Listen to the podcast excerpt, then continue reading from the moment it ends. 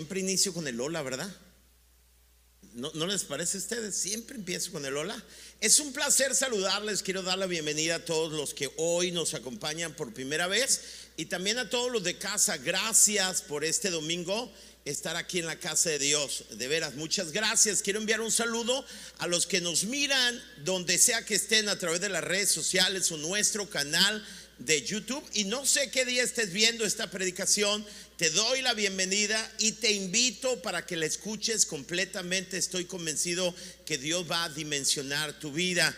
Saludo a todos aquellos que nos escuchan a través de la frecuencia de Vive Radio y quiero por favor que le demos un aplauso a todos los que nos miran en línea y nos escuchan. Dele un aplauso fuerte. Sí. Ah. Qué gusto es estar acá y compartir la palabra de Dios. Mira, yo es importante que tú puedas entender que cuando preparamos la palabra de Dios, lo más complicado es entender el corazón de Dios y entender lo que Él quiere que nosotros te compartamos. La Biblia es profundamente rica. Y los pastores, o por lo menos yo, nunca digo de tin marín de dos pingüe, como cucaramácara títere fue. Y escojo un pasaje, no, escucho a Dios. Dios me hace concebir una idea, un pensamiento, sé que es de Dios. Y entonces voy a la palabra y comienzo a estudiar y mientras estoy estudiando, eso que fue concebido en mi espíritu va tomando forma. Y entonces comienzo a ver y empiezo a ver que se mueve, estoy hablando figurativamente, ¿está bien? Y veo que se mueve, veo que se mueve y entonces estoy ahí fortaleciendo hasta que hay un punto donde se vuelve una realidad esa palabra en mi vida. Y es tan complicado como dar a luz. Cada domingo los pastores recibimos una palabra del Espíritu y, y, la traemos aquí después de haber pasado mucho tiempo en la presencia de Dios, mucho tiempo. A mí cada semana me faltan horas para todas las actividades que hacemos y si alguien vive en mi casa una semana se percatará de toda la dinámica de nuestra casa.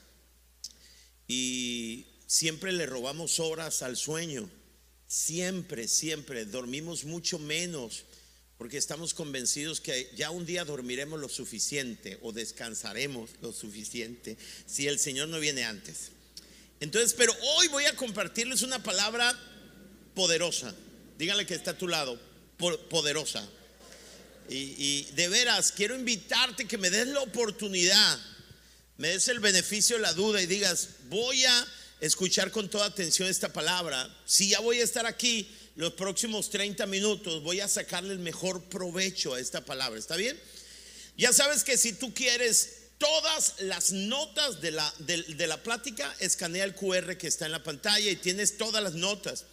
Tú tienes una ventaja como miembro de esta iglesia y es que el pastor escribe sus sermones.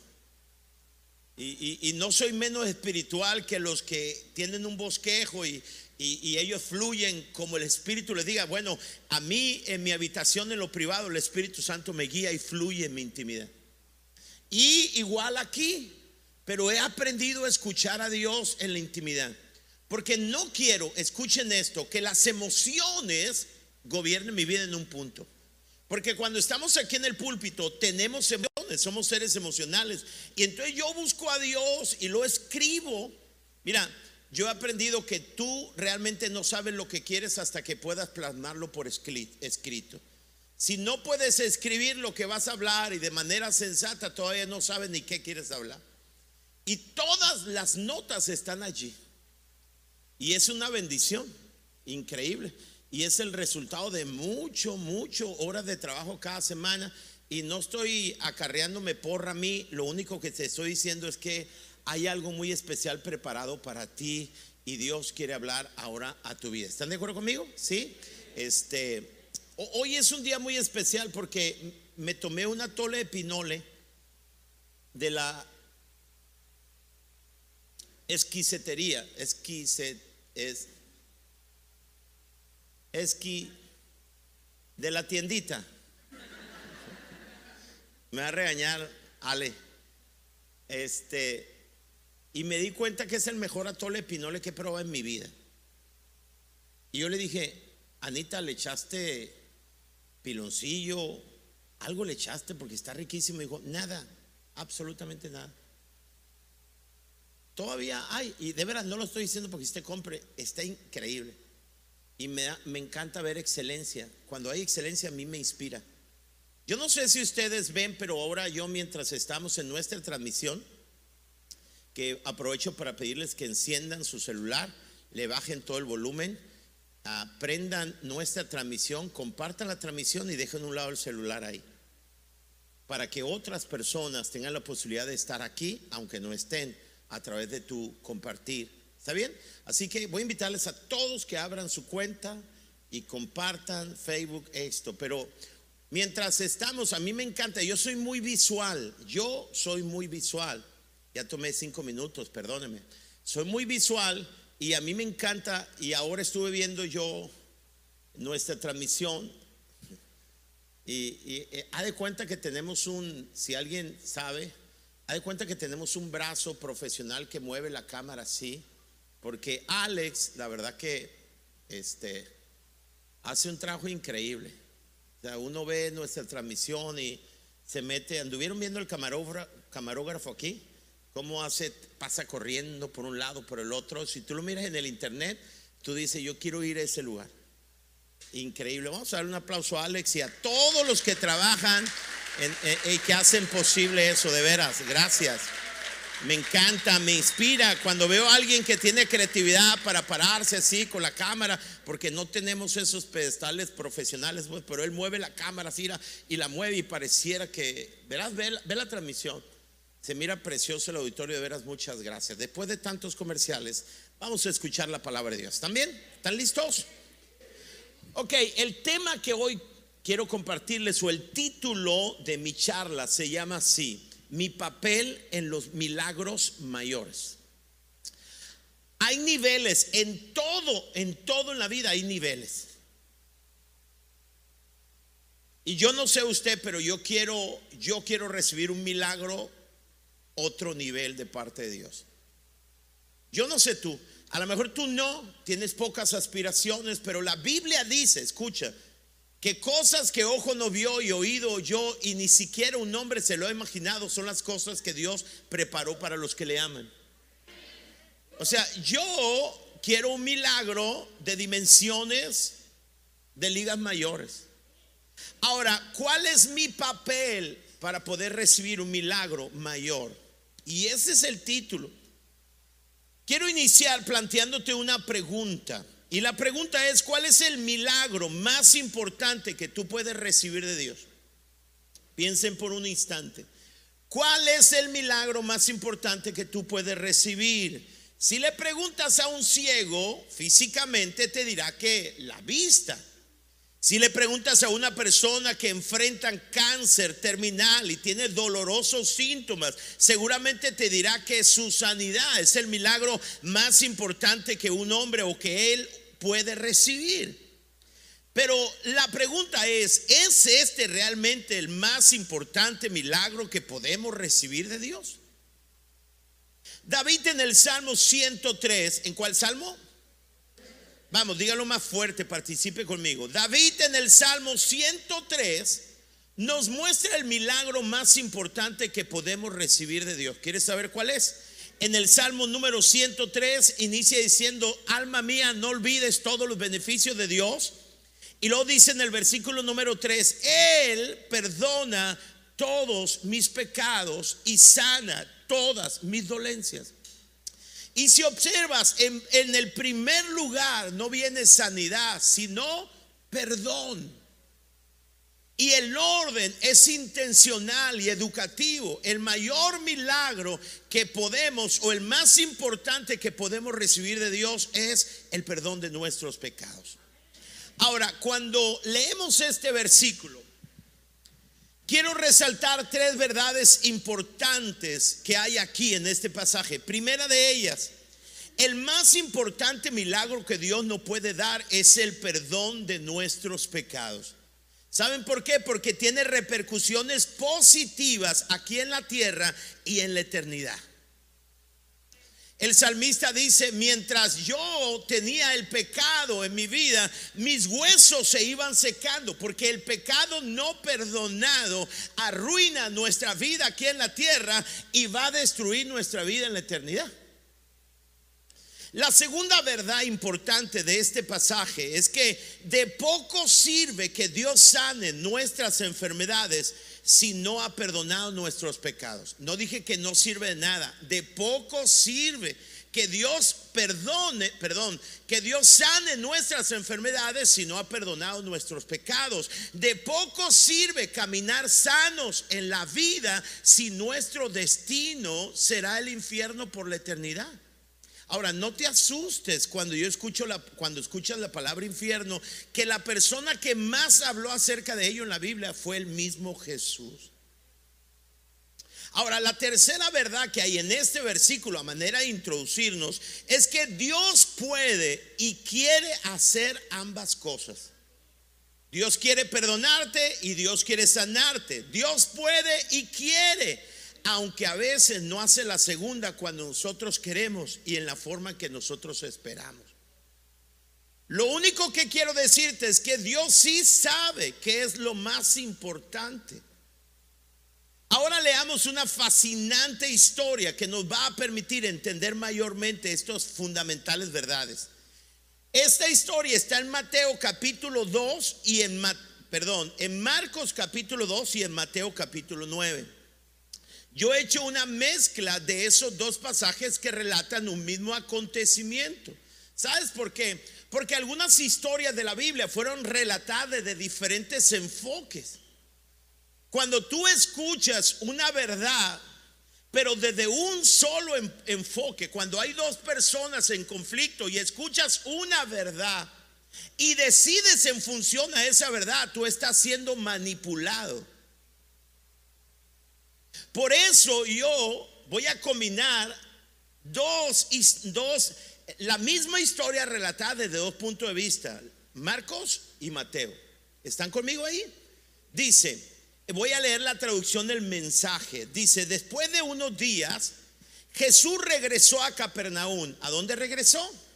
A Capernaum y se corrió la voz de que había vuelto a casa se reunió una multitud. ¿Cuándo? Cuando supieron que volvió, que regresó a Capernaum, bloqueando la entrada para que nadie pudiera entrar o salir.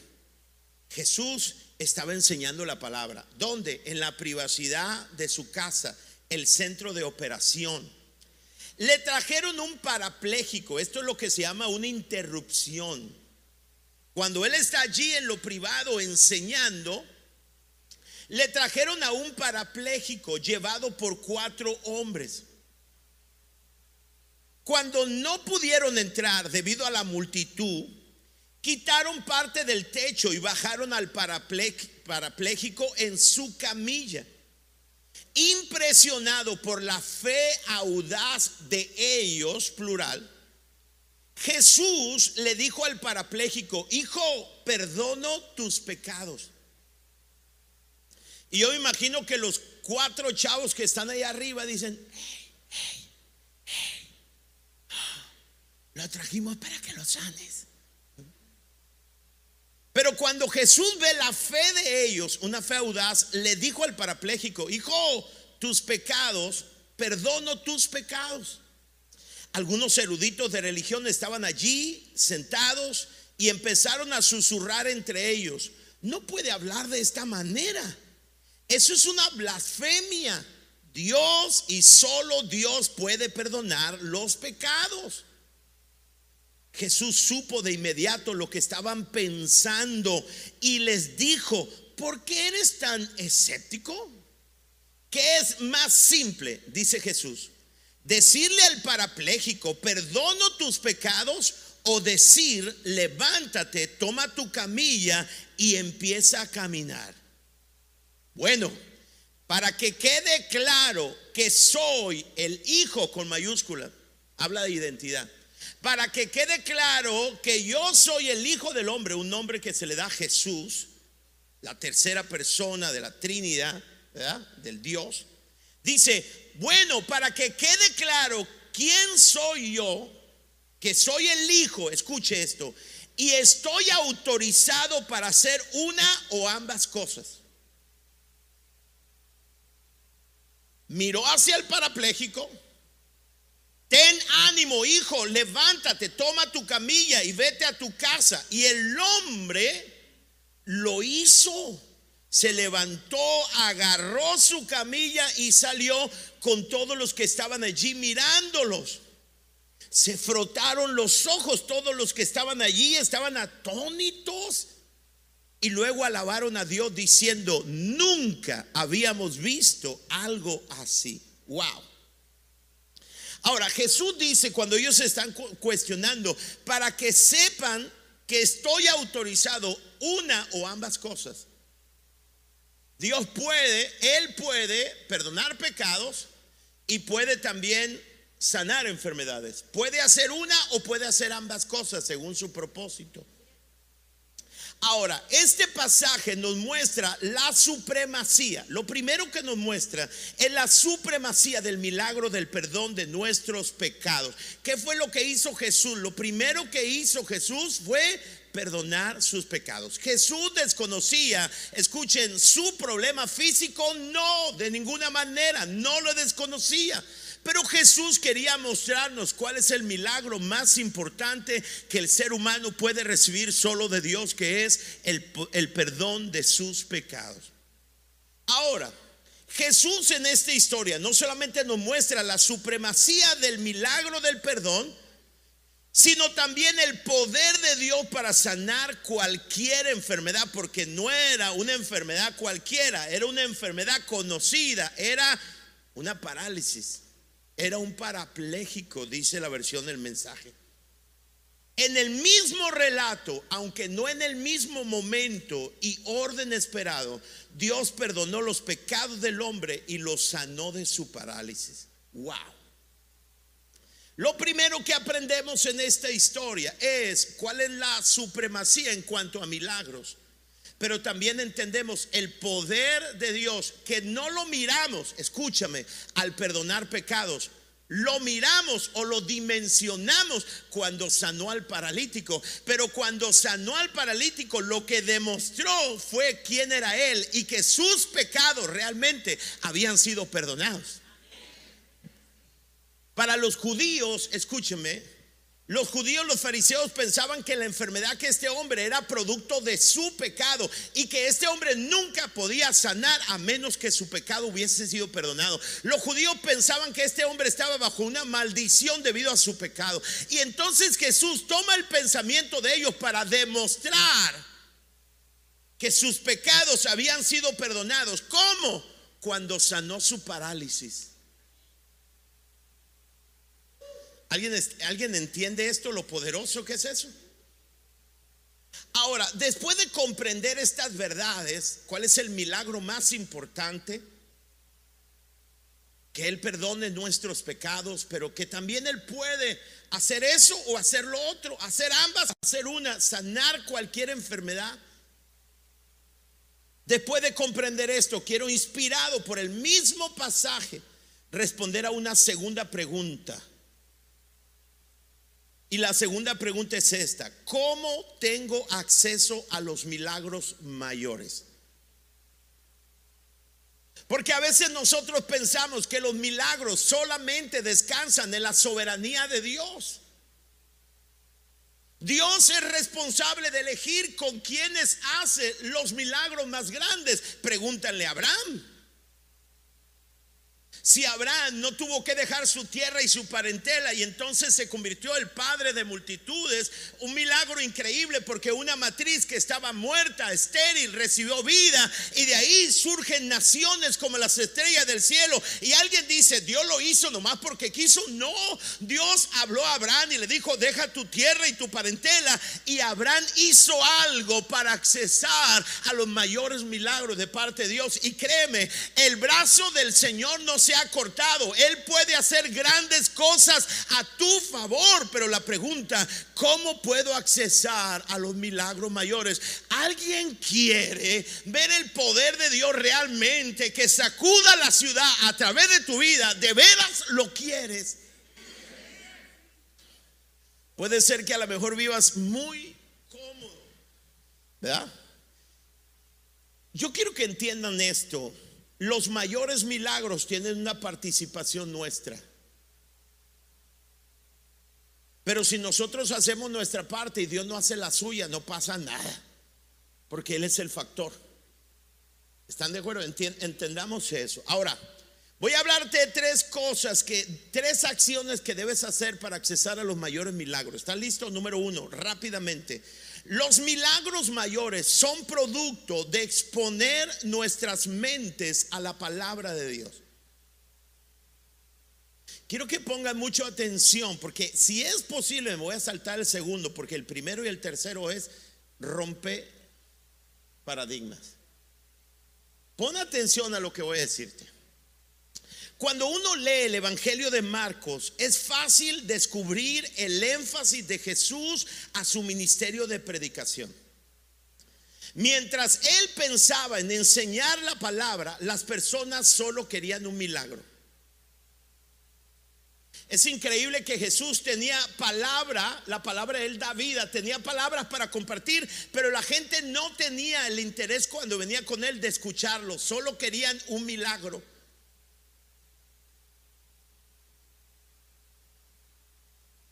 Un simple milagro es resultado de la misericordia y la gracia divina. Escuchen esto. Pero un milagro con grandes repercusiones es el resultado de un proceso por medio del cual nuestras mentes son transformadas a través de la exposición intencional a la palabra. Y esto es fundamental, lo voy a decir de nuevo, escúchame. Un milagro simple es el resultado de la misericordia y la gracia divina. Pero un milagro con grandes repercusiones es el resultado de un proceso por medio del cual nuestras mentes son transformadas a través de la exposición intencional a la palabra. Déjame decirlo de otra manera para que lo entiendas. Mientras nosotros queremos un milagro, resultado de un suceso, Dios quiere un proceso por medio del cual nuestras mentes sean revolucionadas por la palabra. Entendámoslo muy bien, escuchen, y está en tu pantalla. Los mejores milagros se cocinan cuando disciplinadamente permitimos que la palabra nos transforme día con día. Se los voy a ilustrar de una manera todavía más clara.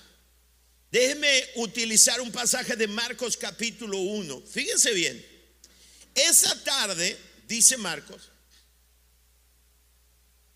después de la puesta del sol, le llevaron a Jesús muchos enfermos y endemoniados. ¿Qué le llevaron? Le llevaron a Jesús enfermos y endemoniados. El pueblo entero se juntó en la puerta para mirar. Mira, cuando le llevan enfermos y endemoniados, multitud de enfermos le llevan. Entendemos la condición moral y espiritual en la cual vivía Israel como producto de no oír la palabra de Dios. Una decadencia espiritual que se veía reflejada en una decadencia de salud espiritual. Fíjense bien, después de la, de la, puesta del sol le llevaron a Jesús muchos enfermos y endemoniados. El pueblo entero se juntó a la puerta. ¿Para qué? ¿Para, para qué? Para mirar. Porque sabes qué es lo que tú y yo queremos. Tú y yo queremos mirar. Queremos ser testigos. Entonces Jesús sanó a mucha gente. ¿A cuánta? a mucha gente que padecía de diversas enfermedades y expulsó a muchos demonios. Hay una palabra común, es mucho, mucho, mucho. Pero como los demonios sabían quién era Él, lo interesante es que los demonios sabían quién era Jesús, pero los encargados de la religión no lo entendían quién era Jesús. Pero como los demonios sabían quién era Él, no los dejó hablar. Jesús. A la mañana siguiente, antes del amanecer, Jesús se levantó y fue a un lugar aislado para orar. Más tarde Simón y los otros salieron a buscarlo. O sea, en la mañana van a llegar un montón de multitudes que querían seguir mirando que milagros. La gente quiere milagros, pero la gente no quiere oír y ser transformada. Todavía hay mucha gente que viene a la iglesia el domingo porque quiere un milagro para su vida, pero no porque quiere oír la palabra de Dios que pueda transformar su pensamiento y su estilo de vida.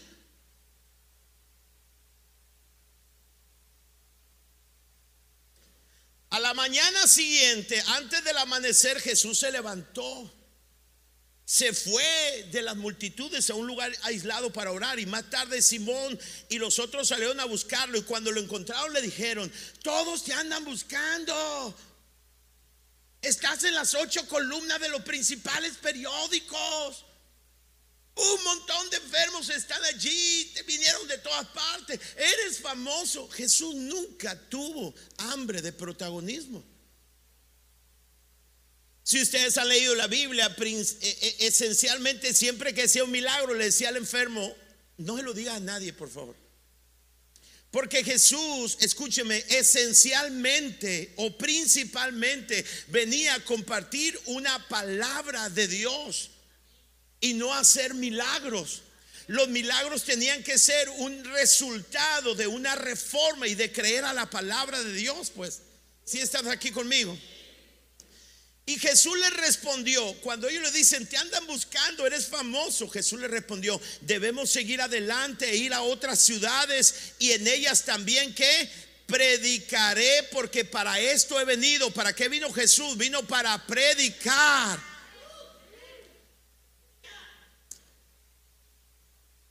Así que recorrió toda la región de Galilea. Escuchen el orden, predicando y luego después expulsando demonios.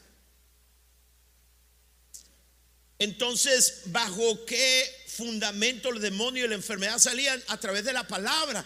Él estaba enseñando la palabra. Ahora, escuche esto. Observas lo que quiere el ser humano. Ellos querían simplemente un milagro, pero no querían el milagro de una vida transformada.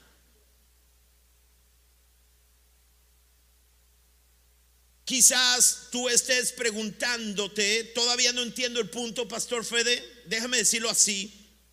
Milagros no producen necesariamente milagros mayores. La palabra sí.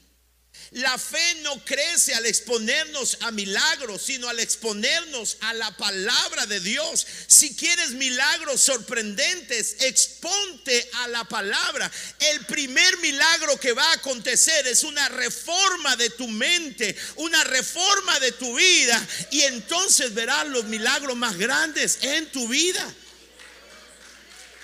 Pero mira, yo te pregunto a ti, yo te pregunto, ¿Cuál, ¿Qué es lo que tú vienes aquí a Dios a buscar? Y la gran mayoría queremos un milagro. Queremos un milagro, pero no queremos ser transformados. Si tú quieres accesar a milagros mayores, tienes que exponer tu mente a la palabra de Dios. El primer milagro y el más importante milagro que Jesús quiere hacer en tu vida es una reforma de tu mente. E, es lo que dijo el apóstol Pablo en Romanos capítulo 12. Dijo, cambia tu manera de vivir, cambiando tu manera de pensar. Arrepentimiento no es otra cosa más que un cambio de mentalidad. Escúchame, uno no cambia a menos que cambie su manera de pensar. Por eso tú has querido cambiar muchas cosas en tu vida y por un tiempo las dejas de hacer, pero vuelves a los mismos hábitos. Porque para que haya un cambio en tu vida completo, permanente, necesita haber un cambio en en tu mente. Por eso Jesús dijo, escúchame, vayámonos de aquí. Estos quieren un milagro, no han entendido entendido que yo he venido primeramente a hablarles mi palabra, porque mi palabra puede revolucionar, transformar sus mentes.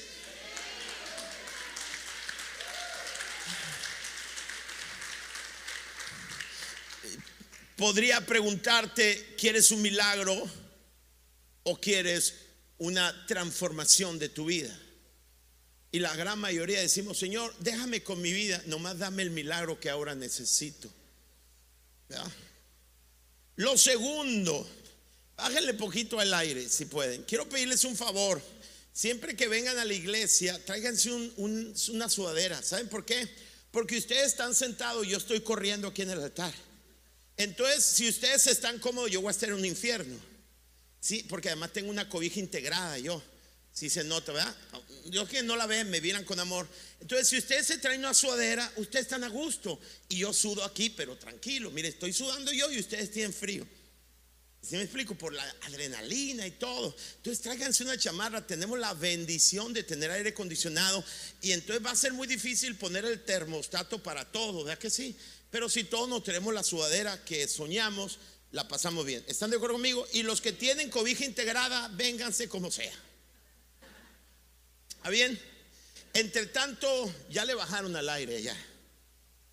Entonces, ¿quieres accesar a milagros mayores? Expon tu mente a la palabra de Dios. Mira, tú no puedes accesar a los milagros sorprendentes de Dios para tu vida si no revolucionas tu mente a través de la palabra. Jesús dijo, yo he venido para predicar. Yo he venido para predicar. Dios quiere enseñarte. ¿Cómo te predica Dios cuando tú lees la Biblia? Segundo, acción número dos. Los milagros mayores son producto de una fe audaz. ¿Cuál es la fe audaz? La que Jesús miró a esos hombres cuando miró que ellos bajaron al paralítico después de abrir el techo de una casa ajena. ¿Puedes imaginar eso? Y cuando Jesús vio lo que ellos hicieron, cómo lo interrumpieron, cuál era el, escúchame, ellos sí interrumpieron a Jesús, pues. Pero fue una interrupción que al final de todo terminó agradando a Jesús, porque Él está allí y entonces él, él dejó las montañas porque allá todos los enfermos llegaban y querían milagros. Jesús dijo, no, tengo que enseñar, yo he venido a dar la palabra. Me explico, y está en la intimidad y escucha ruidos y luego bajan un parapléjico. Pero cuando Jesús mira la fe de ellos, como cuando abrieron el boquete, Jesús fue impresionado por su audaz fe, dice. Escuchen esto, si quieres los milagros de Dios necesitas una fe audaz. Una fe audaz te impulsa a hacer lo que nadie había intentado antes, a romper los paradigmas hasta entonces establecidos. Estos hombres con una fe audaz al enfrentar el impedimento de una multitud se atrevieron a subir a un amigo parapléjico al techo del hogar y abrir un boquete en el techo. ¿Qué ondas? Sí, rompieron el techo de un hogar para bajar a su amigo hasta donde estaba Jesús. Es por eso que cuando Jesús miró esa fe audaz, fue impresionado y respondió con el mayor milagro que un hombre puede recibir. Le perdonó los pecados. Ah, algo muy importante y más tarde también lo sanó de su parálisis para asombro de todos. Increíble, nadie se asombró cuando los pecados fueron perdonados pero sí se asombraron cuando él salió caminando. Y ojalá que hayan entendido que esa sanidad de su parálisis era la realidad de que sus pecados habían sido perdonados. Ahora, ¿cuántas veces hemos estado sentados esperando un milagro sin precedentes en nuestras vidas o en la de nuestras familias, familiares más cercanos? Sí, Sentados podemos esperar un milagro, pero difícilmente lo vamos a recibir, porque para recibir lo que nunca jamás hemos visto en nuestras vidas, no se requiere de espera, se requiere de una fe audaz. La espera es pasiva esencialmente, la fe es activa. Bien lo dice un dicho que hace tiempo escuché. Si quieres recibir de Dios lo que nunca has recibido, atrévete a hacer por Él lo que nunca has hecho. Si tienes, escúchame, semanas y meses que haces siempre lo mismo en tu vida cristiana, por favor, no esperes algo sorprendente, porque la única manera de provocar al cielo con algo sorprendente es que salgas de la media en tu vida. Cuando te atreves a hacer algo audaz, provocas al cielo para tu bendición. ¿Cuántos dicen sí a esa verdad? Escuchen, cuando hacemos lo que nunca hemos hecho, llamaremos a lo que nunca hemos visto de Dios. Entonces, número uno, si quieres accesar a lo milagroso, milagroso, a los mayores milagros, cambia tu mente, busca la revolución de tu mente. Número dos, ten una fe audaz. Y número tres, encienda los motores porque esto es fascinante lo que te voy a decir. Alguien está aquí conmigo. Esto que te voy a decir es fascinante. Tercero, los milagros mayores son producto de sumar la fe de otros a la nuestra. Dicho de otra manera, tomemos fe prestada.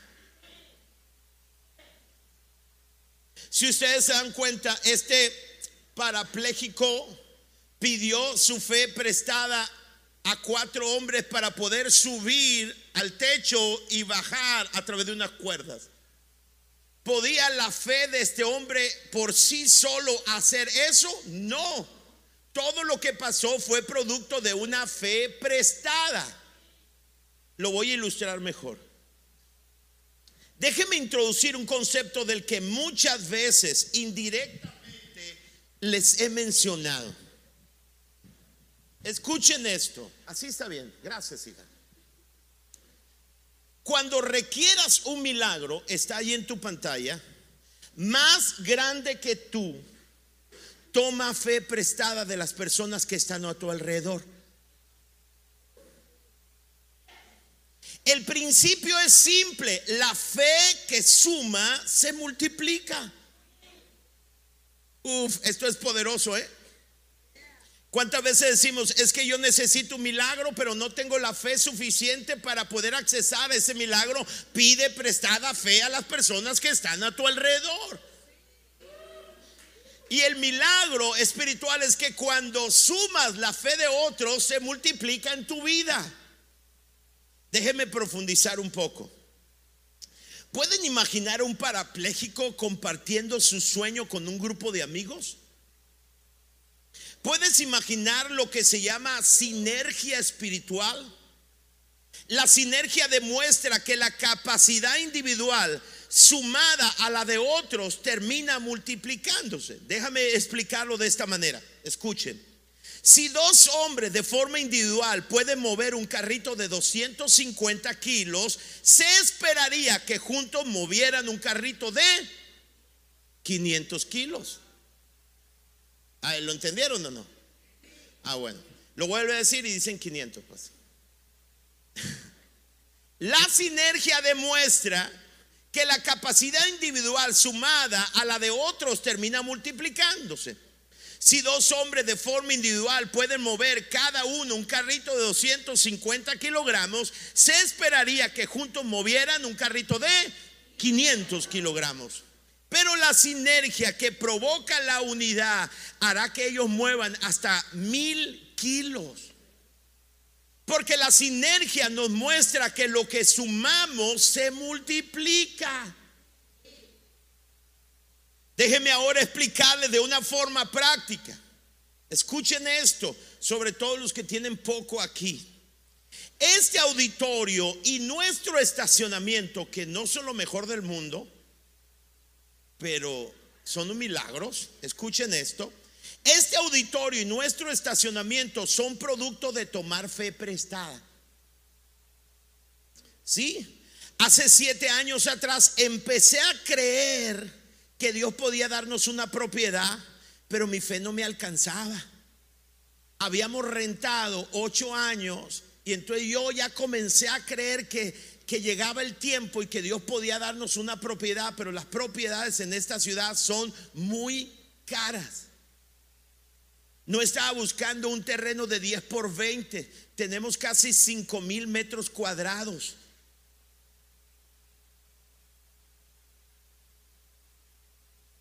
Recuerdo que le platiqué a mi hermano, mi hermano mayor, el pastor Alejandro, y después de unos días él andaba buscando propiedades. Es más, me llevó a varias propiedades porque él es experto en buscar en internet propiedades y cosas que vender. La pregunta es, ¿tenía yo dinero? Ni un solo centavo. Pero ahora, después de platicarlo con él, tenía la fe prestada de mi hermano. Entonces ya no era mi fe, que no alcanzaba, ahora se había sumado la fe de mi hermano y ahora se había multiplicado. Entonces comencé a compartir mi fe y la iglesia en aquel entonces se sumó. Cuando estábamos en busca de lugar, sin dinero hasta entonces, pero con una fe prestada y multiplicada, algo sorprendente pasó. Les voy a comentar algo que pasó. Llegó un hombre a ofrecerme una propiedad muy grande en la salida sur de la ciudad, por la calle Libre, como en el kilómetro 5, por la orilla de la ciudad. Si tú entrabas a la ciudad por la Libre, ibas a pasar a mano izquierda por esa propiedad. Este hombre llegó para ofrecerme esa propiedad. Yo le pregunté, escuchen, a este desconocido que me llevó a ver su propiedad ¿Cómo supo de mí y de mi interés por comprar una propiedad para las instalaciones de la iglesia que pastoreo? Y él me respondió, estaba leyendo su artículo en un periódico que me encontré tirado y me dije, a este hombre puede interesarle mi propiedad. ¿Sabes? Él me prestó su fe. Él no lo sabía, pero él me prestó su fe. Él creía que nosotros podíamos tener un auditorio. El desconocido nos prestó su fe. Entonces ya no era mi fe y la fe de mi hermano y la fe de la iglesia, ahora la fe de un desconocido que vino a decirme, yo creo que ustedes pueden tener esa propiedad. Cuando él me dijo cuánto, cuánto, cuánto la vendía, yo me di cuenta que mi fe no alcanzaba para eso. Pero entendí algo muy importante, que Dios estaba interesado en mi asunto. Dios multiplicó mi fe porque yo me pregunté cómo un desconocido que ni me conoce llegó a la propiedad que rentábamos preguntando por el pastor Federico a ofrecerme, me llevó y tantas cosas. Él me prestó su fe. Que Dios lo bendiga donde sea que esté. Más tarde encontramos esta propiedad e hice un trato con fe prestada pero sin un centavo todavía en mi, en mi bolso. Escuchen, textualmente sin un centavo. Solo quiero mencionar un último detalle, pudiera mencionarles mucho. Le compartí a mis padres que hice un trato de dar un enganche de 500 mil pesos en 30 días de plazo. Entonces ellos vendieron su casa porque ellos estaban pastoreando Obregón y tenían su casa para el retiro.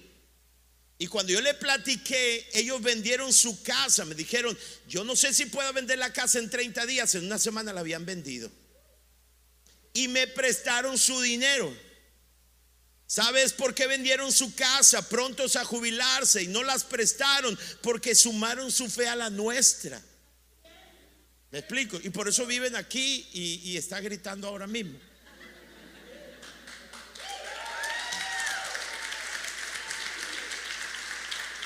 Cuando ellos se jubilaron, ya no tenían casa, entonces vinieron acá con nosotros. Yo le hice un trato a ellas que mientras yo le volviera a su casa, yo le iba a pagar renta y por unos años le pagué renta. La iglesia les pagó la renta hasta que compramos esa propiedad, que es otro milagro. Y, y, en esa propiedad venían esas, la radio, que ahora es la radio, y viene una casa y mi papá me dijo, si lo que amo es la iglesia, si quieres dame esa casa, págame con esa casa. Y nosotros se la pusimos bonita y ahí vive él. Porque ellos me prestaron su fe, no dinero, su fe. Este auditorio con todas sus comodidades es producto no de dinero, nunca lo hemos tenido. Es producto de tomar la fe prestada. La pregunta es, ¿tus sueños son mayores a tu fe? Simple, pide fe prestada. En las personas que están a tu alrededor está la fe que necesitas para ver milagros sorprendentes. Hay una historia que la tengo, pero solamente la voy a mencionar. Es la historia de una mujer que era esposa de un profeta y, y, el profeta se muere, la deja viuda con dos hijos Y luego viene el acreedor y le quiere quitar a sus dos hijos para pagarse la deuda. La han leído, segunda de Reyes capítulo 4. Y entonces la mujer pues va con el líder, el profeta mayor que era Eliseo, le dice, oye, tengo un problema, me quieren quitar a mis dos hijos. Mi esposo era un buen servidor de Dios, debes hacer algo. Y entonces Eliseo le pregunta, pero ¿qué hago yo? ¿Qué es lo que tienes en tu casa? Y ella dice, yo no tengo nada. Y lo dice, ah, no, tengo un poco de aceite, una botijita. Y entonces le dice Eliseo, bueno, vas a hacer algo, vas a ir con todas tus vecinas y les vas a pedir bandejas prestadas, no pocas, muchas. ¿Sabe por qué muchas? Porque era muy grande la deuda de su esposo. Es que el tamaño del sueño o tu necesidad es el tamaño de bandejas o de fe que vas a pedir prestadas. ¿Alguien está aquí conmigo? Y entonces dice, una vez que pidas muchas bandejas, entra a tu casa y luego le dices a tus hijos, dame una bandeja y tú con ese poquito de aceite comienzas a llenar esas bandejas. Y ella lo hizo, se encerró y comenzó a llenar y cuando le dijo a su hijo, tráeme una bandeja más, dijo, ya no hay más bandejas, mamá, y el aceite cesó. Entonces vino con el profeta y le dije, no sabe lo que ha pasado con la fe prestada que tengo de ti y de mis amigos y de mis hijos. Y entonces dice, sucedió un milagro. Le dice Eliseo, vende el aceite, paga lo que debes y con lo que te sobrevive y tú y tus hijos. ¿Sabe qué le estaba diciendo? Le estaba diciendo, le, estaba, le regaló el secreto Eliseo a, a la mujer. Puedes vivir por fe. Ya sabes lo que significa la fe.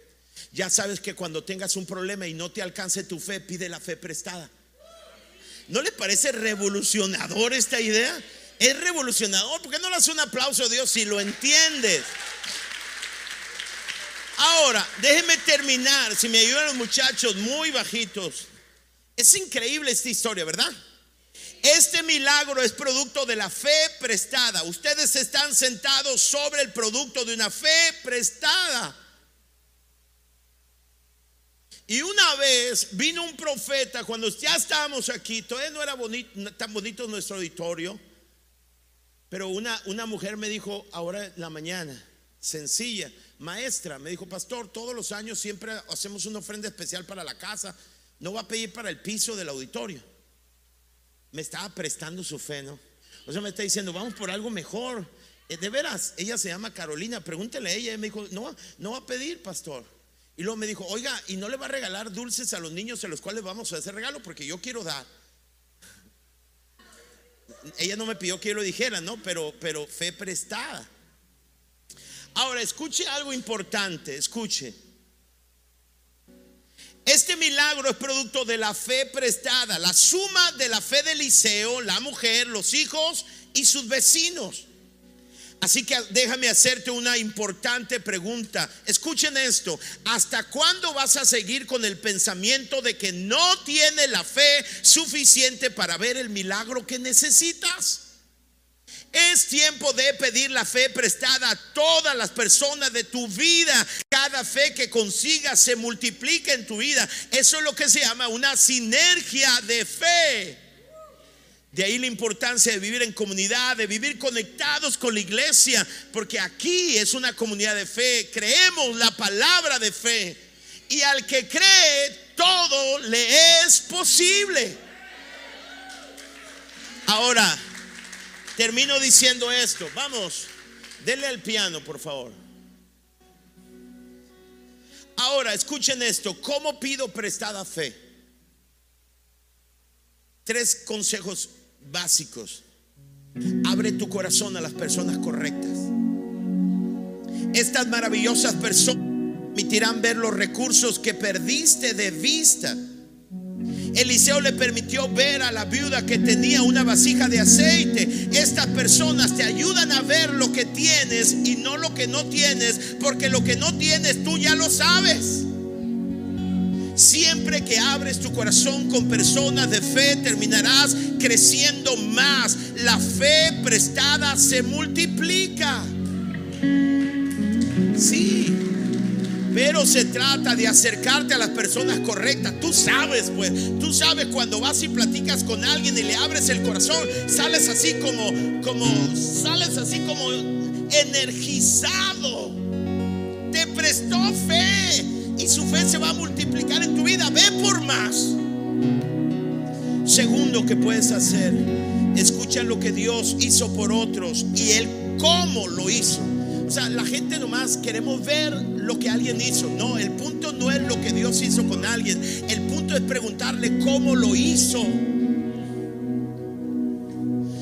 Tú quieres algo muy grande, ve con alguien al cual Dios le dio algo muy grande y pregúntale, no lo que hizo, sino cómo lo hizo. Te vas a sorprender cómo Dios hace cosas pequeñas. Si alguien se estaba preguntando cómo comprar un auditorio, ya lo sabe, ya le compartí mi fe.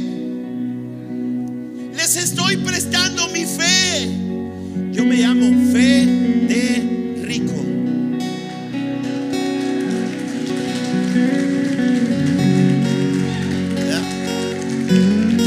Toda, mi infancia, se lo digo, toda mi infancia a los Federico, a los feos le decían, estás bien Federico, a mí no me gustaba mi nombre. Antes, a los feos le dicen, no, tú estás bien Federico, todavía. No, ya no. No, ahora le apodan a los hombres de fe. Eres bien Federico.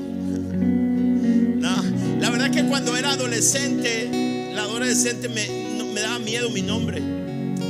Y, así se llama mi abuelo paterno. Y un día cuando ya estaba adulto, el Señor me reveló por qué me puso ese nombre. Y entonces me dijo, mira, deletréalo. Fe de rico. Una vez mi hermano el mayor estaba predicando cuando, cuando rentábamos y me miró así, yo estaba al lado derecho en aquel auditorio y me miró y me dijo, escúchame, el dinero nunca será problema para ti. O sea, no me dijo que voy a tener dinero, pero me mostró que el dinero no será un inconveniente porque se requiere fe y no recursos para lograr los sueños.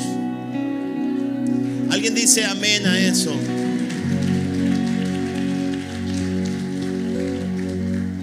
Quiero terminar diciendo algo, escúchame. Hay algo que me llamó la atención de este pasaje. Cuando Jesús dice, para que sepan quién soy yo y que tengo autoridad para hacer una o ambas cosas, le dijo al paralítico, paralítico le dice primero, hijo, ten ánimo. Le dice, ten ánimo, levántate toma tu lecho y vete a tu casa. ¿Están así? ¿Están aquí conmigo?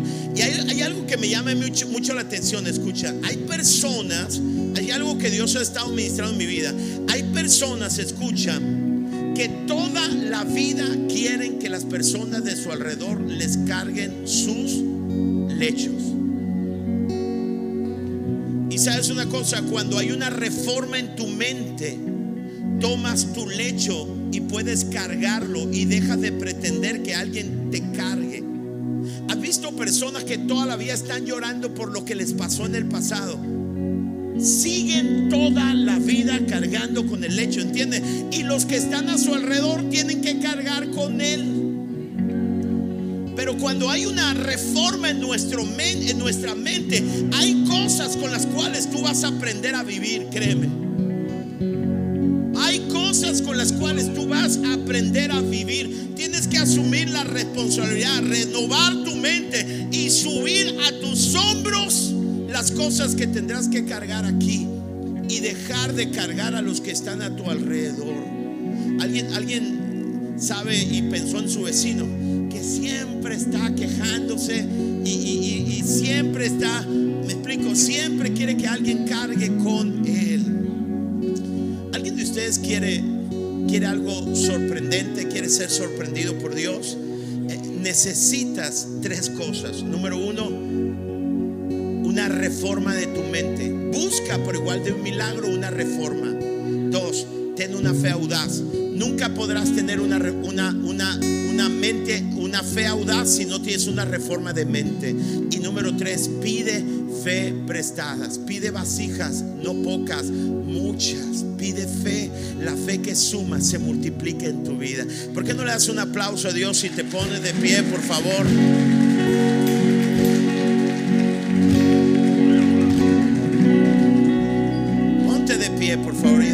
Estás.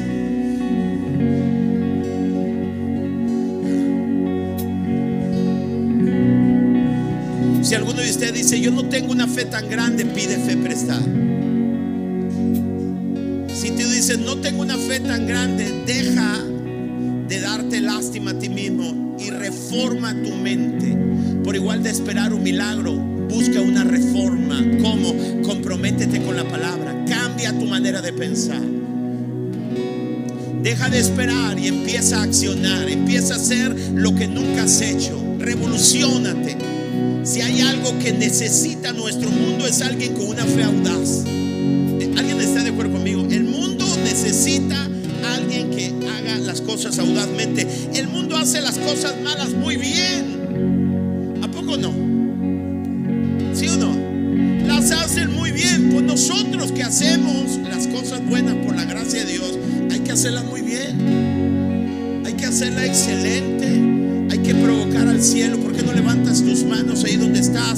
y dile, Señor, no quiero un milagro, quiero una reforma. No quiero ver milagros, quiero oír tu enseñanza, quiero que cambies mi manera de pensar.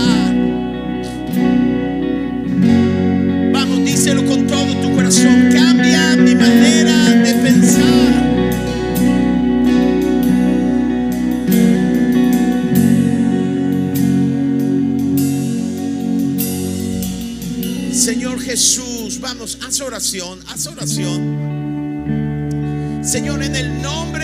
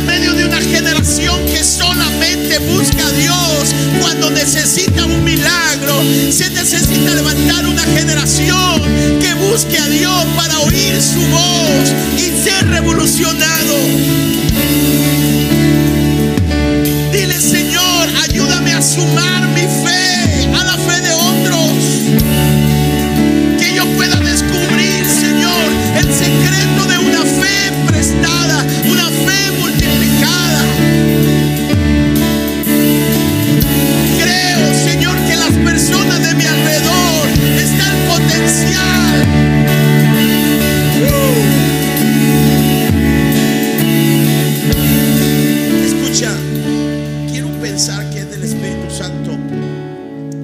Cuando yo tenía 17 años, iba a entrar a la prepa, o menos, 15 años, como 15.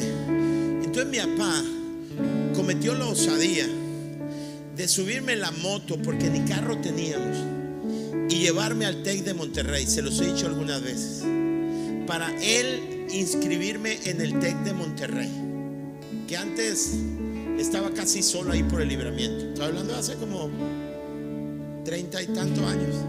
Entonces mi papá me sube en su moto y llegamos al TEC y me dice mi papá, espérame, voy a entrar a preguntar. Y entró y salió a los cinco minutos. Me dijo, no, vámonos.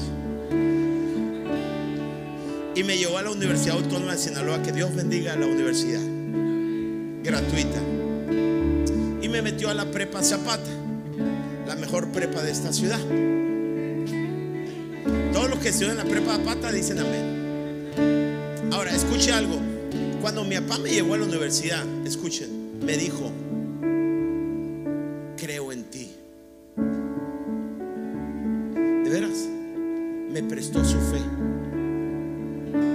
Yo siempre he pensado que por qué le ocurrió a mi papá llevarme al TEC de Monterrey si no teníamos ni siquiera un carro. Pero algo vio en mí, creía en mí. Toda la vida eso me ha traído. Mi papá creía que yo nací para algo muy especial, que tenía un talento muy especial. Me puso su fe en mí. ¿Sí me entienden? Necesitamos prestar nuestra fe a las personas. ¿Sí o no? Porque a veces hemos dicho que tiene en la cabeza, no valí de nada. Contaminamos, destruimos cuando pudiéramos compartir nuestra fe. Escúchame, cuando Dios piensa de ti, piensa que contigo puede cambiar el mundo. Cuando Dios piensa en ti, te describe a ti, tú eres único y especial. Dios cree en ti.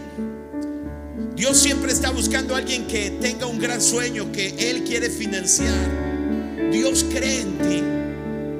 Y si no tienes la fe suficiente en ti, acércate a las personas correctas que te van a decir lo valioso que eres y van a acrecentar la fe en ti. Acércate a la palabra. La palabra te va a revolucionar y vas a dejar de creerte la pobrecita y te vas a creer la reina a los ojos de Dios y vas a creerte como el talentoso porque Dios tiene una verdad acerca de ti.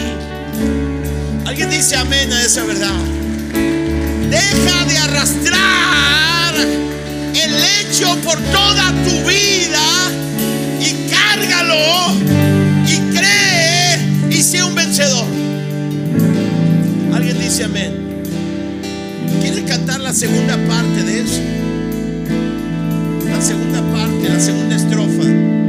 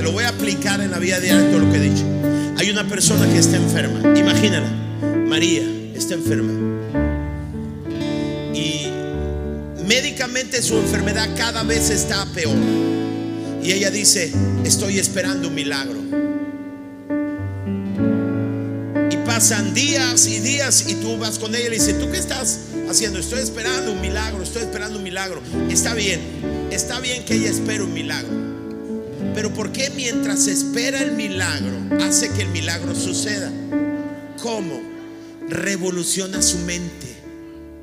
O sea, mientras está ahí en la cama, está leyendo la palabra y está por igual de... Hay un punto en su vida donde deja de decirle a Dios, sáname. Y hay un punto en su vida donde dice, Señor, entiendo que tú estás revolucionando mi mente, cambia mi manera de pensar. Y entonces cuando hay una revolución en su mente, viene una fe audaz y comienza a dejar de menospreciarse a sí misma y sentir lástima y entonces comienza a llamar a las personas de fe y comienza a pedirles prestada su fe al abrir el corazón, al decirles cómo Dios lo hizo contigo y entonces comienza a hacer acciones que la llevan a un milagro. ¿Entiende eso? Porque la espera de Dios es una espera activa y ahí se aplica en la vida diaria lo que hemos hablado. Tus manos así como estás. Solamente dile gracias por la palabra. Gracias, dile. Y yo quiero orar si hay alguien que nos mira por primera vez a través de las pantallas o que está aquí y que nunca ha invitado a Jesús a su corazón. Escucha, el milagro más importante que puedes recibir de Dios es el perdón de tus pecados. Dios puede ahora perdonarte porque Él tiene la autoridad para perdonarte a ti sin importar los pecados que hayas cometido. Él tiene la autoridad. Pero sabes, Dios está esperando que tú le creas. Dios está esperando que des un paso de fe y le digas, Señor Jesús, perdona mis pecados. Y cuando tienes la fe audaz, para abrir tu boca y decirle, entra a mi vida, porque Él está tocando a la puerta de tu corazón y si tú oyes su voz, Él va a entrar. Y si tú haces una oración como una fe audaz, Él va a venir y perdonar tus pecados porque Él tiene autoridad para hacer lo uno y lo otro. Y si tú nunca has invitado a Jesús, yo quiero invitarte para que hagas esta oración que aparecerá en la pantalla con fe y lo vas a repetir como una fe audaz. A lo mejor tú dices, no lo entiendo mucho todo, Pastor Fede, pero sé que necesito a Dios. Haz esta oración donde sea que estés con todo tu corazón y lo vamos a hacer todos juntos porque vamos a sumar nuestra fe a la tuya. ¿Ok? Y habrá cientos y miles de personas, lo creo que puedan hacer esta oración aquí y allá en casa. ¿Me explico? Entonces repite conmigo esta oración que está ahí en la pantalla, con todo tu ser ahora. Señor Jesús, hoy abro mi corazón y te entrego mi vida. Deposito mi fe en ti y pido que me perdones de todos mis pecados. Te doy gracias por tu amor y tu misericordia y te recibo como mi Señor y Salvador. Ayúdame a caminar contigo en cada momento de mi vida. Gracias por la salvación. En el nombre de Jesús. Amén, amén, amén. Uh. si tú hiciste esta oración, has recibido el milagro más importante de tu vida. Y si tú hiciste esta oración, el mismo Dios que perdonó pecados ahora te sana Declaro un milagro en tu vida, donde sea que estés. Declaro un milagro en tu vida, en cualquier órgano. Eh, declaro un milagro en tu vida de cualquier diabetes. Declaro un milagro en tu vida de cualquier infección, a cualquier alergia. El Dios que tiene poder para lo uno también lo tiene para lo otro. En el nombre de Jesús, por eso ten una fe audaz y créele a Dios y levanta tus manos y dile, yo ahora soy sano porque te creo a ti y recibe un milagro de parte de Dios en el nombre de Jesús.